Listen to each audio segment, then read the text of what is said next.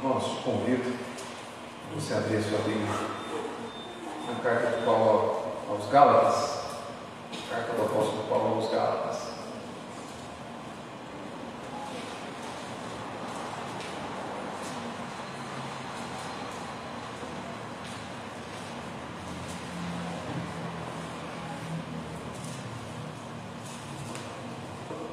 Nosso clima já não estava seco bastante, assim sim veio para dar mais uma, uma incrementada, né? Meu Deus. Vamos lá, carta de Paulo aos Gálatas, capítulo de número 6. Nós estamos quase terminando a carta de Paulo aos Gálatas. Assim que terminarmos, nós não vamos terminar hoje, a intenção é terminarmos a carta aos Gálatas na semana que vem, próximo domingo. Deus assim permitir. E ah, terminando Gálatas, nós vamos iniciar a exposição da carta de Tiago. Já esteja em intercessão também dentro desse projeto de exposição da palavra de Deus. Gálatas capítulo 6, vamos ler os versos de 6 a 10. Esteja atento, com os olhos na sua Bíblia, ouçamos a voz do Senhor que diz assim. Mas aquele que está sendo instruído na palavra, faça participante de todas as coisas boas aquele que o instrui. Não vos enganeis, de Deus não se zomba, pois aquilo que o homem semear, isso também ceifará. Porque o que semeia para a sua própria carne, da carne colherá corrupção. Mas o que semeia para o Espírito, do Espírito colherá a vida eterna. E não nos cansemos de fazer o bem, porque a seu tempo ceifaremos, se não desfalecermos. Por isso, enquanto tivermos oportunidade, façamos o bem a todos, mas principalmente aos da família da fé. Até aqui vamos orar mais uma vez, formando aí pela intervenção soberana e total condução do Senhor na exposição. Pai Santo, já te adoramos através das nossas orações e canções. Nesse momento nós queremos fazer da exposição da Tua palavra também uma expressão de adoração do nosso coração. Nossa mente esteja completamente voltada para aquilo que o Senhor tem a nos ministrar nessa noite. Mais uma vez, onde a argumentação humana se mostrar limitada, que o Teu Santo Espírito crave em nosso coração as verdades contidas na tua palavra. Sejamos edificados pelo teu Espírito, Pai Santo, que o seu nome seja glorificado através da exposição da tua Santa Palavra. É isso que nós te pedimos, no nome santo do Senhor Jesus. Amém. Agora seja o Senhor. A gente está caminhando aqui no final da carta de Paulo aos Gálatas. Então, num primeiro momento, você lendo, principalmente se a gente for lembrar que foi tratado nas exposições anteriores, é, aparentemente parece que essas declarações, essas palavras finais aqui, elas estão meio desconectadas do conteúdo anterior. É, só para nos lembrar que a carta de Paulo aos Gálatas ela é escrita com o objetivo de proteger a igreja com uma ameaça presente que uh, muito danosa para a igreja. A igreja na Galácia estava sofrendo com a ameaça com a, a, a investida de religiosos que tentou semear no meio daqueles irmãos uma, um falso evangelho, uma falsa doutrina. Eles diziam o seguinte para, para os cristãos de da Galácia: Olha, crer em Jesus é necessário para que você seja salvo, mas crer em Jesus somente não é suficiente. É necessário que você creia em Jesus e que você observe toda a lei de Moisés. Ou seja, eles ensinavam para os, os cristãos da Galácia que antes de se tornar cristão, eles precisavam primeiro se tornar judeu, praticar todos os rituais da lei, é, confessar o judaísmo e aí sim crer em Cristo e essa somatória de Jesus mais boas obras, Jesus mais tradição da lei, Jesus mais religião, no fim das contas te salvaria. Isso vai deixar Paulo ensandecido. E Paulo, Paulo vai escrever essa carta com o objetivo de corrigir isso. E ele vem desenvolvendo isso ao longo da carta, mostrando a superioridade do Evangelho em relação à lei. Nós vimos até o capítulo 5, a luta constante que deve haver em todo aquele que foi alvo do Evangelho, que é a luta da carne contra o Espírito. Agora aqui nós chegamos em um ponto final, e como eu já disse, pergunta repetir, aparentemente parece que o que Paulo está dizendo é uma outra carta, parece que Paulo esquece do conteúdo que ele vem tratando. Mas a gente vai ver que não, está tudo ligado aqui. O que Paulo vai fazer dos versos 6 até o 10, que nós vamos ver nessa noite, é dar uma advertência final para os Gálatas. E que nós vamos ver na semana que vem, dos versos 11 a 18, Paulo vai fazer um convite final.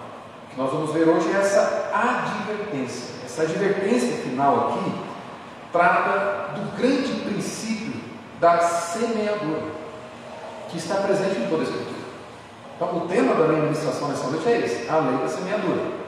É disso que Paulo vai tratar aqui. Ele vai mostrar isso em três experiências da nossa vida cristã. Ele vai apresentar no verso 7, de forma muito clara, é o seguinte: olha aí o verso 7. Aquilo que o homem semear, isso também se fará. Este princípio de o que se planta colhe é algo presente na Escritura, é algo que está presente na, em toda a nossa vida moral, espiritual e material. Há resultado do nosso comportamento, a resultado da nossa semeadura. E levar em conta essa exortação aqui de Paulo é tão urgente, é tão urgente que ele vai acrescentar as seguintes palavras. Olha o verso 7 novamente. Não vos enganeis, de Deus não se zomba. Paulo coloca esse alerta para a igreja: olha, não se engane, Deus não se permite escarnecer, zombar ele não, ele não se permite ser alvo de chacota ou zombaria de ninguém. Ora, que, como que nós zombaríamos Deus? Como que aqueles cristãos poderiam zombar a Deus? Essa zombaria viria por não observar essa lei da semeadura, que Paulo vai mostrar aqui então.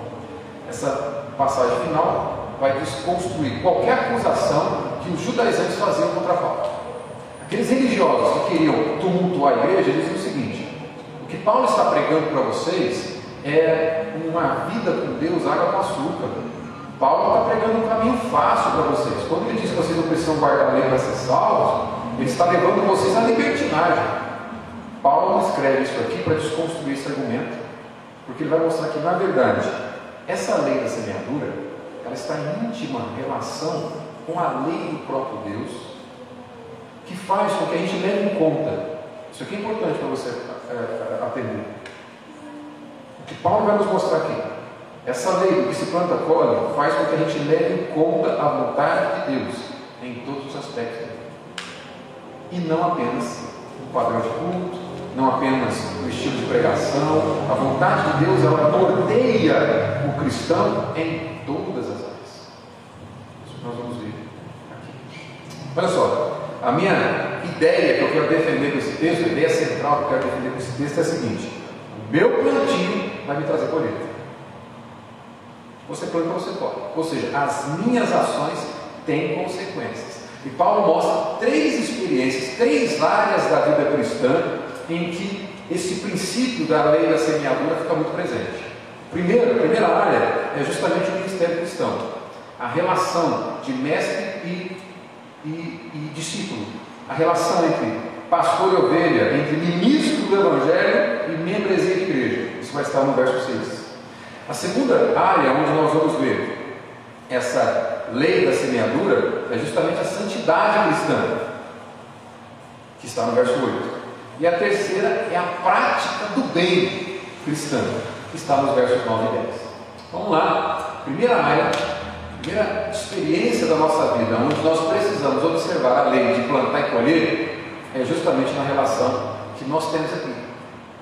A relação de pregador e ovelha. Todos nós somos ovelhas do Senhor Jesus. Acho que isso é muito claro para nós aqui. Mas existe uma relação específica que precisa ser observada. Nessa relação que temos de mestre e discípulo. Espero que você entenda isso. Verso 6 diz assim: Mas aquele que está sendo instruído na palavra, faça participante de todas as coisas boas aquele que o instrui. Irmãos, irmãs, é o tipo de mensagem que eu não pregaria se eu não fosse um pregador expositivo. Se eu não tivesse o compromisso em pregar todo o desígnio de Deus era o tipo de pregação que eu não, não faria. Porque dá a impressão de que o pregador começa a legislar em causa própria agora. Porque olha só, o semeador aqui é o ministro da palavra. O pregador é o semeador. A, a semente plantada aqui é a palavra de Deus. E a terra, o campo em que vai ser plantado, é a igreja. Plantador, semente, solo. Essa é a relação de plantar e colher aqui, a lei da semeadura. Nos versos 4 e 5, você vai lembrar das nossas exposições anteriores, Paulo disse que há uh, que cada um é responsável diante de Deus por responder com obediência. A nossa salvação individual, a nossa relação com Deus é individual, a, a necessidade de prestarmos contas ao Senhor ela é individual. O verso 5, se você olhar, capítulo 6, verso 5, Paulo vem dizendo assim: Porque cada um levará o seu próprio fardo. E isso nos ajuda a entender por que, que no verso 6 ele começa com um mas.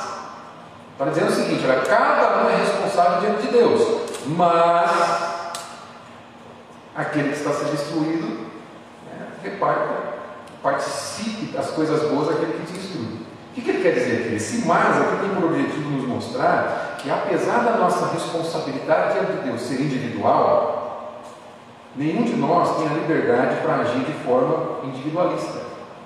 Nenhum de nós tem a liberdade para viver de forma individualista. Cada um prestará conta diante de Deus, mas atente-se à maneira como você se relaciona com seus mestres. É isso que Paulo quer nos mostrar aqui.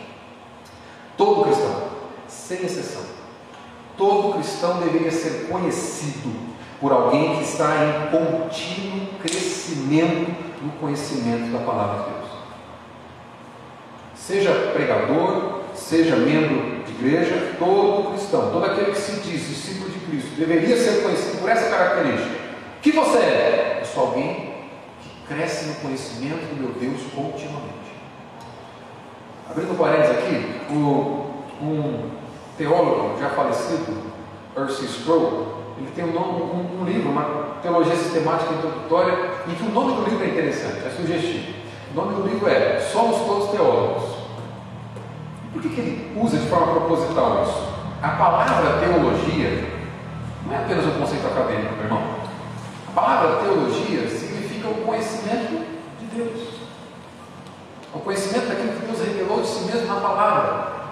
Portanto, todo cristão deveria desejar conhecer a Deus através da Escritura. Portanto, todo cristão deveria ser teólogo. Não de formação, mas de desejo zeloso pela palavra. Em João capítulo 8, verso 31, deixa eu ler esse texto para nós ganharmos tempo. Primeira parte da liturgia nós temos ele. Anota aí, João 8, 31, Jesus diz assim: Se vós permanecerdes na minha palavra, sois verdadeiramente meus discípulos não dá. Há uma relação inseparável entre permanecer na palavra de Cristo, palavra de Cristo permanecer em nosso coração e afirmarmos que somos discípulos. Ele fala, o contexto é ele falando para religiosos que aparentemente haviam crido nele. Aqueles homens aparentemente creram em Jesus. E o texto de João diz: Olha, Jesus diz aqueles que creram nele, que viram os sinais, que se encantaram com as obras de Jesus. Se é isso que Jesus diz, é uma partícula de condição. Se vocês permanecerem nas minhas palavras, aí sim serão meus discípulos. Portanto, esquece, meu irmão, não existe discipulado com Cristo enquanto nós o seguimos à distância. Como é que você segue Jesus à distância? A palavra dele não mantém a tua vida. Você não se aproxima da palavra.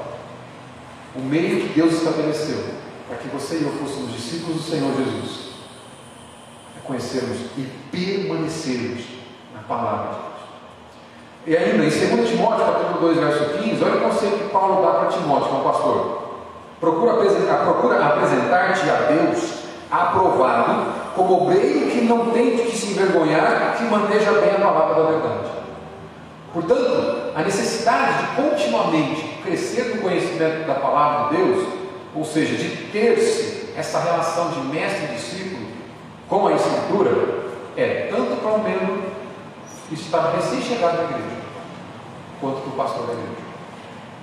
Não dá. O dia em que você e eu perdermos de vista a centralidade que a palavra de Deus deve ter na nossa vida, não há discipulado. No verso 6, Paulo vai dizer assim: faça participante de todas as coisas boas aquele que o instrui.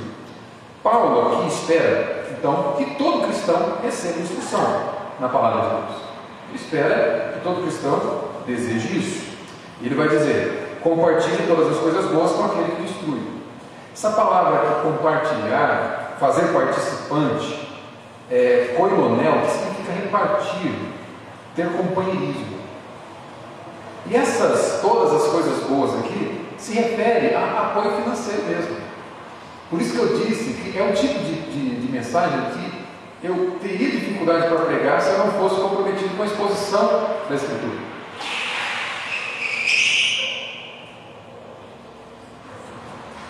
Amém.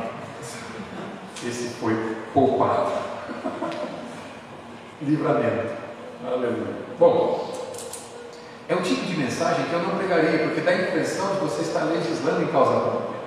Pois é, o que Paulo está dizendo aqui é justamente essa relação de semear e colher, enquanto o, o mestre semeia a palavra no discípulo, o, o discípulo semeia no mestre apoio financeiro. Tim Keller, comentando esse parágrafo, ele vai dizer o seguinte: tanto o aprendiz quanto o mestre se beneficiam se houver apoio para o instrutor realizar o seu trabalho em tempo integral. À luz dessa ideia, a palavra koinoneu torna-se ainda mais rica, pois o salário do mestre cristão não deve ser visto como pagamento. Antes, trata-se de uma relação de companheirismo como os professores compartilham os dons espirituais que Deus lhes deu como aluno, também os alunos compartilham os dons financeiros dados por Deus como professor. Mas olha só, deixa eu, isso já nos permite fazer uma aplicação prática. A ênfase de Paulo não é, não é leviana. Ele quer que a gente considere. Ele diz assim: olha, aquele que está sendo instruído na. Tem alguém aí? Na palavra. Então não é aquele que está sendo conduzido de acordo com a opinião do pastor. Não é aquele que está sendo conduzido de acordo com as ideias, com os planos, com as estratégias do líder ou do mestre. A referência, a relação que media, perdão, o, o instrumento de Deus que media a minha relação contigo e a sua comigo, a palavra. Portanto, esse princípio Paulo aqui, de semear, o pregador semeando na ovelha, a ovelha semeando no pregador, só vale para pastores bíblicos. Que tem como compromisso central, único, exclusivo, apresentar para você todos os desígnios de Deus. Palavra de Deus. Dito isso, se o pastor for bíblico e a igreja, a igreja negligenciar o cuidado financeiro com esse, com esse servo, essa igreja revela que ainda não entendeu a importância que Deus deve ocupar no seu coração. O que eu quero dizer com isso? Nós não temos dificuldades para compartilhar os nossos bens financeiros com mestres que vão nos formar na advocacia, por exemplo, na engenharia, na medicina ou em qualquer outra área do conhecimento. Nós compartilhamos os nossos bens financeiros com todas. Isso é necessário, isso é bom, isso é graças a Deus também, nós não temos dificuldade para compartilhar das coisas boas com aqueles que vão nos dar um diploma, um certificado de engenheiro.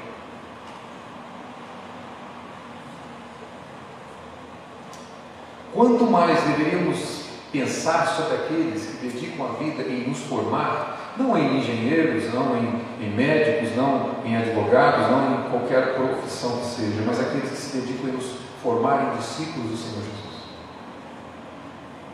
Por isso que eu disse que o instrumento que nos media é a palavra de Deus. Se você não vê na liderança dessa igreja um compromisso com a Escritura, você não tem obrigação nenhuma de honrar o compromisso financeiro com essa instituição. Esse é o ponto. Mas, se você encontra aqui pessoas que se dedicam, que se esmeram em te ensinar a Escritura, É isso que Paulo tem para nos dizer. Irmãos, um título de engenheiro, um título de profissional, de qualquer carreira secular, não pode ter no meu coração, ou não pode sobrepujar no meu coração, o título de seguidor de Jesus Cristo.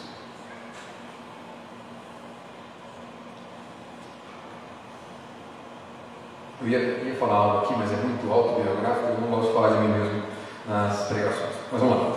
Se o mestre que te instrui em qualquer área do conhecimento for considerado mais importante do que o mestre que te instrui na palavra de Deus, é porque outra coisa está ocupando o lugar de Deus no seu coração e você não percebeu.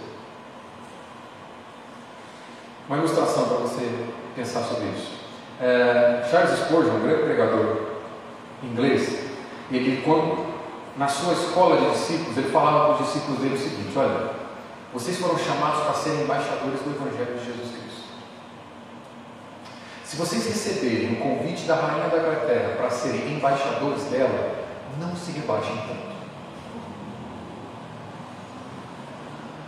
É por isso que nós temos em alto zelo, ou um alto zelo pela palavra de Deus. Se nós pegarmos a frase do verso 7, olha o verso 7, não vos enganeis, de Deus não se zomba. Se nós pegarmos essa frase aqui e nós aplicarmos ao relacionamento entre mestre e discípulos, Paulo está nos alertando aqui que a centralidade da palavra de Cristo em nossas vidas deve ser considerada. O mestre tem a palavra em elevada estima e ele dedica a sua vida em semeá-la na vida da membresia da igreja. A membresia da igreja tem a palavra de Deus em elevada estima e ela se dedica a suprir as necessidades do mestre para que ele se dedique cada vez mais a lhes fornecer o mais rico alimento espiritual. É uma relação de troca mediada pelo amor com a palavra de Deus. Por isso que eu disse, irmãos, tranquilize-se. Isso só se aplica a pastores bíblicos, que têm o compromisso de te ensinar a palavra. Meu segundo ponto aqui, então, primeiro ponto, relação de semeadura, é justamente essa, que a gente deve observar. Enquanto o ministro semeia na vida da igreja, a igreja semeia na vida do ministro. Paulo diz no verso 6.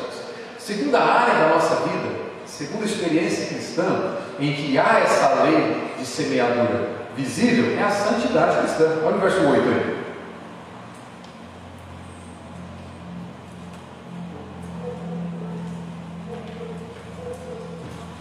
Verso 8 de Gálatas 6 diz assim: Porque o que semeia para a sua própria carne, da carne colherá corrupção, mas o que semeia para o espírito, do espírito colherá vida eterna. Qual é aqui? Quem são os, os personagens da metáfora de Paulo aqui? O semeador aqui pode ser tanto crente quanto descrente. A semente aqui são os nossos pensamentos e as nossas obras. E os solos aqui são a carne ou o espírito.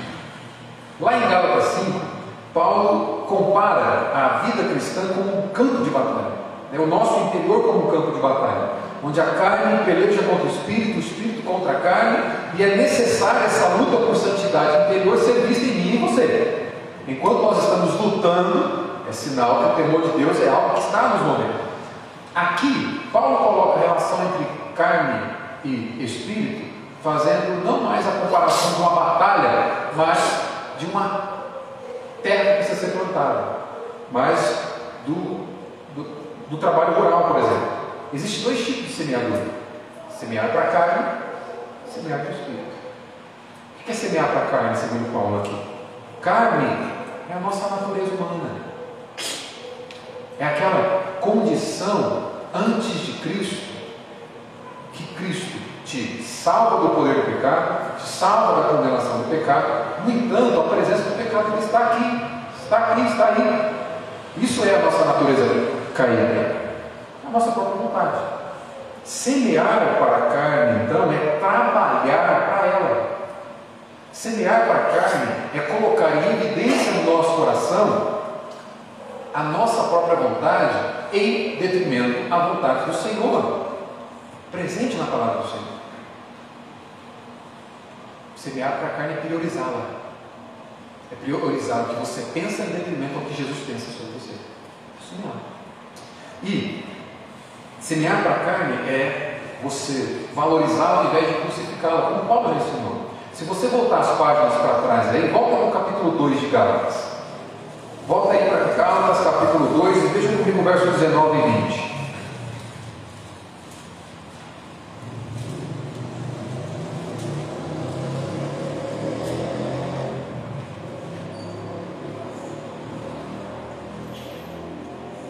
Vocês estão com a sensação de engolir fumaça também? Não sou só eu.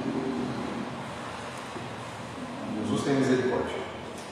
Trabalhar para a carne, ou semear para a carne, é, é justamente deixar de crucificá-la, que Paulo já tem ensinado. Olha só, capítulo 2, verso 19, ele diz assim: Porque eu, mediante a própria lei, morri para a lei, a fim de viver para Deus. Estou crucificado com Cristo. Logo, já não sou eu quem vive. Perceba as relações das palavras. Paulo está dizendo: Estou crucificado com Cristo. Eu quem está crucificado com Cristo, Paulo? Minha natureza humana caída minha natureza pecaminosa, minha vontade, a, a minha vida centrada em mim mesmo, o meu ego já está crucificado com Cristo.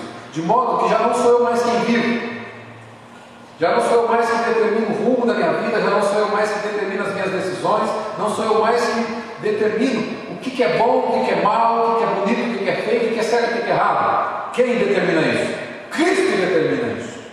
Verso 20: Logo, já não sou eu quem vive, mas Cristo vive em mim. E esse viver que agora tenho na carne, vivo pela fé no Filho de Deus, que me amou e a si mesmo se entregou por mim. Portanto, meu irmão e minha irmã, semear para a carne aqui é viver o oposto, é, é o oposto de viver a vida de Cristo. Semear para a carne é toda vez, toda vez, que ao agir, ao se comportar, ao relacionar-se com alguém, ao tomar decisões, você simplesmente desconsidera a palavra de Cristo e prioriza aquilo que você mesmo deseja. É quando a vontade de Cristo é suprimida no seu coração e a sua vontade é valorizada. Deixa semear para cá. Só existe uma forma de Cristo viver em você. É se a direção dele, se a vontade dele for abundante em você. Por que, que você acha que em João capítulo 14 ele diz para os seus discípulos o seguinte: Olha, vocês farão obras maiores que as minhas? Vocês pedirão e tudo que pedirem eu vou conceder.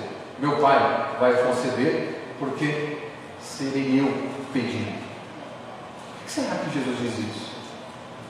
Jesus está mostrando aqui o ápice da, da relação do discípulo, nesse caso todos nós somos discípulos, como o nosso mestre para o Senhor Jesus. O ápice dessa relação é quando nós conhecemos a palavra de Cristo a tal ponto de não orarmos fora do que ela pede. É conhecer a vontade de Cristo de tal ponto que ao orar, oramos aquilo que Ele quer nos dar. Por isso que ele vai dizer, você orando será eu orando. Então, não há, não há discipulado com Cristo sem essa relação íntima com a sua palavra. Vida com Cristo é isso. Paulo está dizendo para nós aqui o seguinte: olha, eu estou na carne. O que é estar na carne? Estou vivo nesse corpo aqui. Mas eu não vivo mais para ela. Por quê?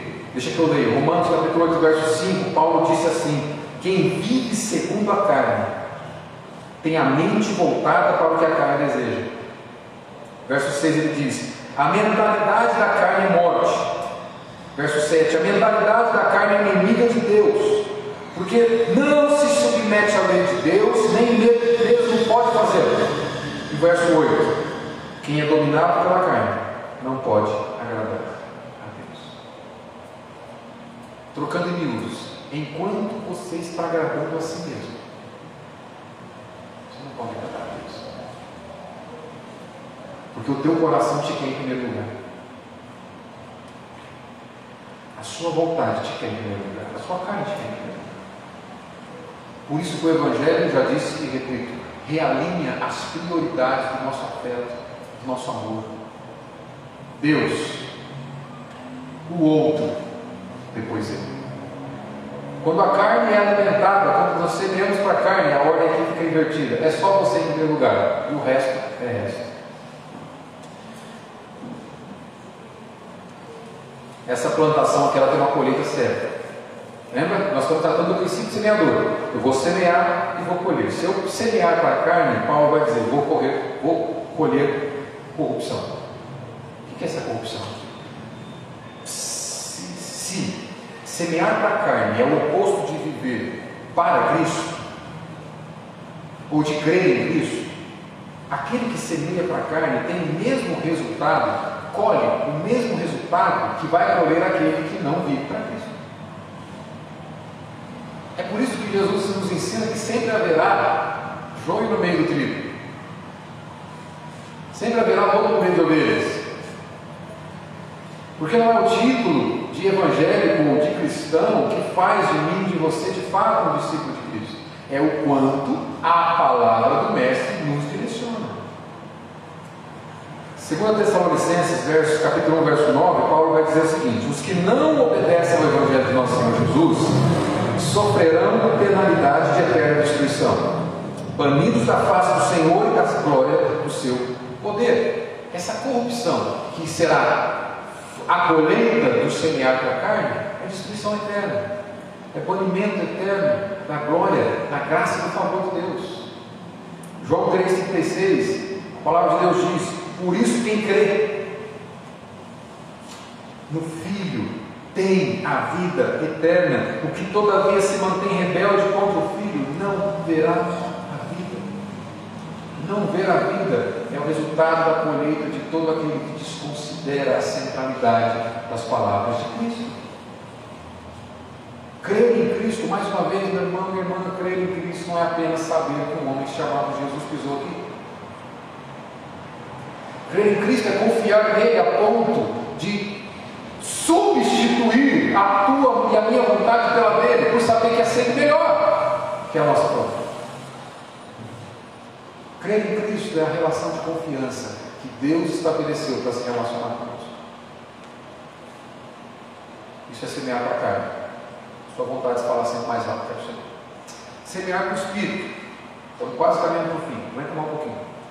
Semear com o Espírito. Eu sei que já não bastasse né, o final do dia, é, esse cheiro de fumaça, abafado, ficando cansado, mas eu oro para que Deus renove suas forças e abre você acredite mais um pouco. Semear para o Espírito agora, no verso 8 ele vai dizer, mas o que semeia para o Espírito, o Espírito colherá a vida eterna. Essa vida no Espírito diz respeito à nossa nova vida em Cristo, a nossa vida vivida em íntima relação com Cristo por meio da palavra de Cristo. É ter uh, o pendor do Espírito, a mentalidade do Espírito. Se Romanos 5 diz sobre a mentalidade da carne, Romanos 5 também diz sobre a mentalidade do Espírito. Eu leio para você, Romanos 8, 5, Paulo diz: Quem vive de acordo com o Espírito tem a mente voltada para o, para que o Espírito deseja. Se semear para a carne é seguir os seus próprios desejos, semear para o Espírito é conhecer o Espírito de Deus a tal ponto de saber o que, que ele deseja. Você pode fazer essa pergunta no teu coração nessa noite. Será que eu conheço o Senhor a tal ponto de saber o que seu Espírito deseja? Como é que você vai conhecer o que o Espírito Santo deseja? Como é que você faz para saber o que o Espírito Santo espera, almeja, deseja?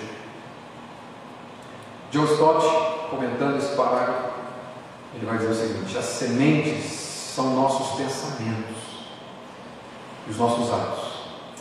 Devemos buscar as coisas de Deus. Olha só, é, é, é a dica que uma das maiores mentes do século XX está nos dando. Presta atenção. Eu procuro sempre me apoiar nas Escrituras e em homens como esse que tem muito mais a falar para você do que eu. Preste atenção nessa dica que o John Stott vai dar.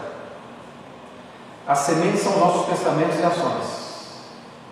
Devemos buscar as coisas de Deus, pensar nelas, coisas lá do alto, mas não nas que são daqui da terra. Com os livros que lemos, as companhias das quais desfrutamos, o lazer que buscamos, podemos semear para o Espírito. Devemos então incrementar, essa é a dica prática. Devemos incrementar, ter na nossa vida hábitos disciplinares de devoção na vida particular e pública. Ou seja, é praticar a devoção a Deus quando eu estou sozinho e quando eu estou no meio com outras companhias. Na oração e leitura diária da Bíblia. Não há outro meio de praticar a devoção sem conhecimento bíblico. Não há outro meio de ser cheio do Espírito Santo sem conhecimento bíblico. E no culto, junto com o povo do Senhor, no dia do Senhor. Tudo isso é semear para o Espírito. Sem isso, não pode haver colheita do Espírito, não pode haver fruto do Espírito. Portanto, para a gente encerrar esse ponto aqui, se nós formos aplicar a frase, verso 7, não vos enganeis, de Deus não se zomba, se nós vamos pegar essa, essa frase e aplicar na lei da semeadura na santidade cristã, nós vamos entender o mesmo Deus que nos salva graciosamente, também nos santifica graciosamente e requer as características de um homem e uma mulher santa. Essa vida devocional, meu irmão, essa vida devocional, vida devocional meu irmão, esse, pra, essa, esse, esse hábito diário de se alimentar do Senhor, seja pela prática da oração pela prática da leitura bíblica, são é, destaques da identidade daquele que está semeando no Espírito. Como você faz para saber que está semeando no Espírito? Olha o quanto você tem experimentado da presença do Senhor. Olha o quanto você tem experimentado da vontade do Senhor. Você vai saber o quanto você, ou para que você tem semeado. Meu último ponto aqui, para a gente caminhar para o fim. Paulo também trata da lei da semeadura na prática do bem cristão. Olha o verso 9 e 10 aí.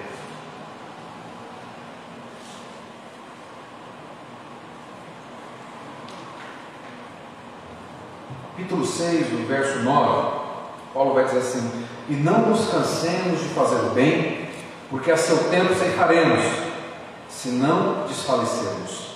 Por isso, enquanto tivermos oportunidade, façamos o bem a todos, mas principalmente aos domésticos, ao da família, da fé. A metáfora que agora é o seguinte: o semeador que planta semente é o cristão. É você, sou eu, nós somos os semeadores aqui. A semente aqui são as nossas boas obras. Lembra? Eu disse que Paulo está desconstruindo qualquer argumento contrário. Quando ele diz que a boa obra não salva ninguém, ele não diz que o salvo não deve fazer boas obras. Ele vai desconstruir isso aqui. Ele vai dizer que as boas obras é algo presente na vida do cristão. É a semente. E onde é o solo? Olha só, se nós somos o semeador, o plantador, se as sementes são as boas obras, onde está o solo? É o próximo. Não nos cansemos de fazer o bem. Para quem? Para o próximo. Quem é o próximo? É o que está perto e o que está longe. Jesus já nos mostrou isso na parábola do samaritano, não é o foco aqui. Essa semeadura, ela deve ser feita com dedicação e perseverança. Olha o verso 9 de novo. Não nos cansemos. Essa semeadura, essa prática do bem na vida das outras pessoas, que é uma evidência de novo nascimento. A evidência de que você está seguindo discipulado com Cristo é que outras pessoas estão sendo supridas através da sua vida. A, a evidência de que você é cheio, cheia do Espírito Santo, de que você está semeando para o Espírito, de que você está semeando e colherá vida eterna, como é a promessa do verso 8 aqui, a evidência é que outros estão sendo supridos física, emocional e espiritualmente por sua vida. Deus está cuidando de outros através de você.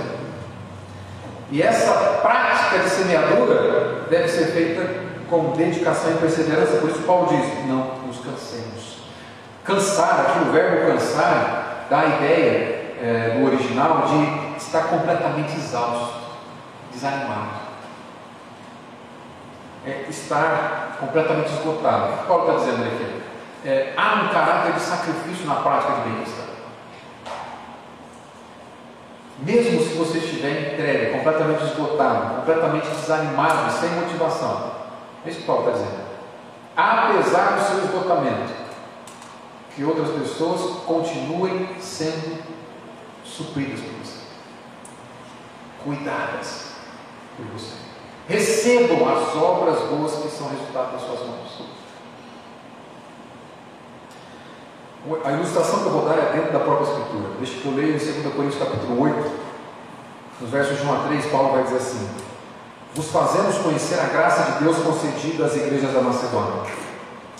No meio de muita provação, de muita prova de tribulação, manifestaram abundância de alegria. Eles tinham, os cristãos da Macedônia, que Paulo está ilustrando quando ele escreve para os Coríntios, tinham todos os motivos para dizer: Paulo, olha, Gostaríamos muito de ajudar aqueles cristãos que estão passando necessidade, mas a gente não dá conta, nós estamos passando, nós temos grandes necessidades. E Paulo vai dizer que eles, apesar, apesar de grande tribulação, abundaram em alegria, apesar de profunda pobreza, transbordaram em generosidade. Eles não tinham nem para eles, mas imploraram a Paulo para que eles também participasse da ajuda de cristãos necessitados. Paulo traz isso como exemplo de pessoas que se dedicam a fazer o bem, mesmo estando esgotadas. Ele vai dizer ainda no verso 3: Porque eles, na medida de suas posses, e mesmo acima delas, se mostraram voluntários, pedindo-nos com muito rogo, muita insistência, a graça de participar da assistência essa semeadura deve ser feita com intensidade, com dedicação e perseverança. Cuidado, essa prática do bem. Em segundo lugar, essa prática do bem com outras pessoas deve ser feita com fé. Sabia que existe a motivação errada para você ajudar alguém? Eu sei que você sabe. Mas olha só, quando nós fazemos o bem, como Paulo está mostrando aqui, esse é o jeito certo, essa é a motivação correta de ajudar as pessoas. Existem aqueles que acreditam que possam, que podem ser salvos por suas próprias obras, eles vão sempre ser egoístas na sua prática do bem. Porque eles estão ajudando outras pessoas, estão deixando de ter para que outros tenham. Mas a motivação é ter algo em troca da parte de Deus. Não é esse tipo de pessoa que Paulo está trazendo aqui. A prática do bem motivada, com a motivação correta, é aquela que busca não outra coisa, senão a glória de Deus. Por isso que Paulo vai dizer que que ser com fé. Ele vai dizer, porque a seu tempo ceifaremos. Deixa eu ler mais uma vez o exemplo da Macedônia, lá em 2 Coríntios capítulo 9, nos versos 6 a 12, olha o que Paulo vai dizer. Aquele que semeia pouco, pouco também ceifará. Você já viu isso aqui? Muito pastor pregando isso para poder na hora do dízimo, né? Viu? Abre a Bíblia, aquele que semeia pouco, pouco também ceifará. O que semeia com abundância, com abundância também sem parar. Geralmente a proposta, já falei, vou repetir, geralmente a proposta é fazer você dar mais dinheiro para a igreja. Por quê? Quanto mais você der, mais Deus tem que te dar. Eles vão pensar o texto e vão dizer, está vendo? Quem muito semear na obra de Deus, quem muito semear na vida de um pregador, de um pastor, esse que semear, quanto mais você semear, Deus vai assumir um compromisso de te abençoar em dobro. Você vai colhendo. Se nós lêssemos esse versículo de forma isolada, talvez a gente poderia acreditar nisso. O grande problema com esse ensino é que não é disso que Paulo está tratando aqui. Paulo está tratando de uma motivação adequada na minha oferta. Ele está tratando de uma motivação que tem única e exclusivamente a glória de Deus como alvo. Como é que você sabe disso? Basta a gente ler o texto. No verso 10 ele vai dizer: Ora, aquele que dá semente, quem que dá semente? Aquele que dá semente ao que semeia, e pão para alimento. Ele está lembrando o exemplo dos cristãos da Macedônia, que supriu a necessidade de outros cristãos mais pobres que eles, mesmo eles passando por, por dificuldades. Ora, aquele que dá semente ao que semeia e pão para alimento também suprirá e aumentará a vossa sementeira e multiplicará os frutos da vossa justiça. Aqui está a multiplicação. Deus vai usar a sua generosidade e vai multiplicar em frutos. E muitos vão dizer o seguinte: está vendo? Você vai dar, Deus vai multiplicar ainda mais. Você não precisa investir na bolsa do valor, basta fazer dinheiro para a igreja. Mas que lugar que está esse rendimento aqui? 100 por um? Né? Nem as ações, sei lá, da, ah, não sei, não conheço nada de ações, as ações da Netflix, né? as ações do Facebook, Google, sei lá. Que ações que vai dar esse retorno? 100 por um. Investe, põe dinheiro crédito, porque você vai ficar rico. Mas olha só o verso 11. 2 Coríntios 9, 11. Enriquecendo-vos em tudo. Esse em tudo aqui não é só condição financeira, não. Para toda generosidade. Você vai ser enriquecido em tudo para ser generoso. Não é apenas ser enriquecido na capacidade de ter posse, mas é enriquecido na capacidade de amar. Para que você expresse o amor através do cuidado a outras pessoas. Eu continuo lendo para toda generosidade, a qual faz que, por nosso intermédio, sejam tributadas graças a Deus. Essa é a colheita. A colheita não é mais dinheiro do teu bolso. A colheita é: sejam tributadas graças a Deus.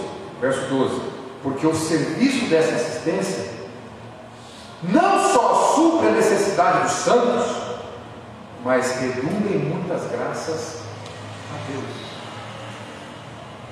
Então você semear para colher muito, não é para colher muito ficar com dinheiro no bolso. Não, é para que quanto mais pessoas forem supridas através da sua generosidade, mais pessoas vão olhar para o céu e dizer: Louvado seja Deus. Essa é a colheita. A lei da semeadura, o cuidado com as pessoas, na prática do bem, visa não outra coisa, senão a glória de Deus. Verdadeira prática do bem cristão tem como motivação a glória de Deus. O cristão semeia o bem em toda ocasião que tem oportunidade. É isso que ele disse aqui. Não pensando em si mesmo, mas em Deus, na família da fé e a todos quanto todos é uma vida vivida para outra pessoa. E é só crente para ser capaz de fazer isso. Você não levar em conta a sua necessidade, é, tem que ser crente. Eu concluo. O que Deus requer com isso? Ser cristão requer uma vida de atenção dedicada. É necessário esse senso de espanto, de temor, pela presença de Deus no nosso meio, como aqueles cristãos tinham. E isso fazia com que eles valorizassem os ministros genuinamente bíblicos que Deus dava para eles. Portanto, o que Deus requer? Valorização de ministros genuinamente bíblicos. Isso, essa valorização representa preço pela palavra de Deus. Se eu amo a palavra de Deus e Deus me concede a graça de ter alguém que se esmera em ser fiel para me dar a palavra de Deus, eu estou recebendo o amor de Deus. Isso é valorização. Quando eu valorizo homens que Deus me deu para me instruir no caminho da fé, de forma fiel e zelosa, eu valorizo a própria palavra de Deus. Por isso eu quero te pedir para que você ore. Ore para que você sempre tenha líderes nessa igreja que sejam comprometidos com a palavra de Deus. Ore por isso. Ore para que jamais nós substituamos a plenitude, a suficiência da palavra de Deus quando nós formos aconselhar você, quando nós formos ensinar você, dar direções para você. Ore para que você tenha uma liderança bíblica. Todos os futuros presbíteros que nós teremos aqui, a mesa administrativa, o pastor, que todos sejam homens comprometidos com a suficiência da Escritura. Olha por isso. Segunda implicação aqui, a natureza que você mais se alimentar, é essa que vai te dominar. Se semear para a carne, será carnal e ela vai te dominar. E o resultado é corrupção. Se semear no espírito, você se tornará espiritual e o resultado é vida eterna. Portanto, Mate um e alimente a outra. Mantenha sua carne na cruz, como Paulo diz para mim e para você. Eu já estou crucificado com Cristo. Lembre-se também que o Espírito Santo é quem te fez nascer de novo e te alimenta, te enche através da palavra dele, portanto, nutra relação com a palavra dele. E por fim, o meu relacionamento com Cristo faz, deve fazer com que eu me importe com outras pessoas. Irmãos, é impossível, irmão e irmã, é impossível você e eu nos aproximarmos de Cristo de forma verdadeira e não sermos impactados com o amor de Cristo. É impossível nós estarmos em Cristo e não amarmos a quem Cristo ama. Portanto, o cuidado interpessoal, a prática do bem não como uma busca de recompensa, seja uma recompensa espiritual, vou fazer o bem para Deus abençoar, ou vou fazer o bem para Deus me salvar, ou uma recompensa material, vou fazer o bem para ver se eu tenho algo em troca. Não, uma prática do bem que busca única e exclusivamente a glória de Deus, para que as pessoas ao saírem desse contato contigo, elas possam dizer o seguinte: louvado seja Deus pela vida desse homem, louvado seja Deus, que a glória caia para Deus, suba para Deus, melhor dizendo.